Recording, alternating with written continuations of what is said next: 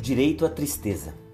Era manhã de primavera, ensolarada e já com colorido típico da estação. Flor querendo ser flor, natureza exuberante. Dias como aquele impõem uma ditadura da alegria ou do falso riso. Porém, a menina Maria não sorriu naquela manhã. Acordou sisuda, ensimesmada em inverno astral.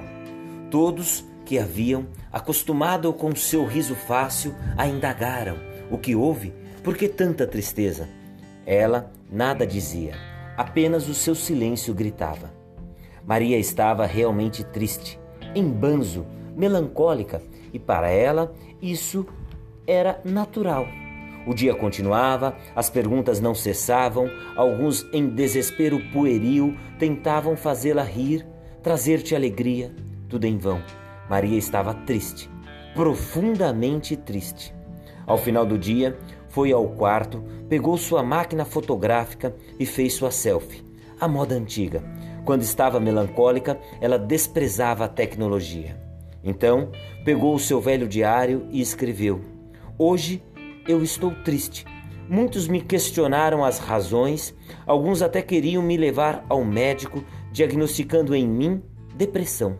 Outros tentaram contar piadas, contudo eu continuei triste e quero aqui em meu velho diário registrar o meu direito à tristeza. Quero ouvir o meu silêncio, quero calar em absoluto, me fechar por alguns instantes em mim. E por favor, não venha me perguntar se estou triste, melancólica, deprimida, pois estou apenas em si mesmada. É necessário calar para poder ouvir. O silêncio grita à alma e ao coração. Aquele que não silencia não ouve a voz de dentro de si. Portanto, apenas quero calar.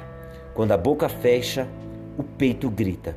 Por favor, peço, respeitem o meu silêncio.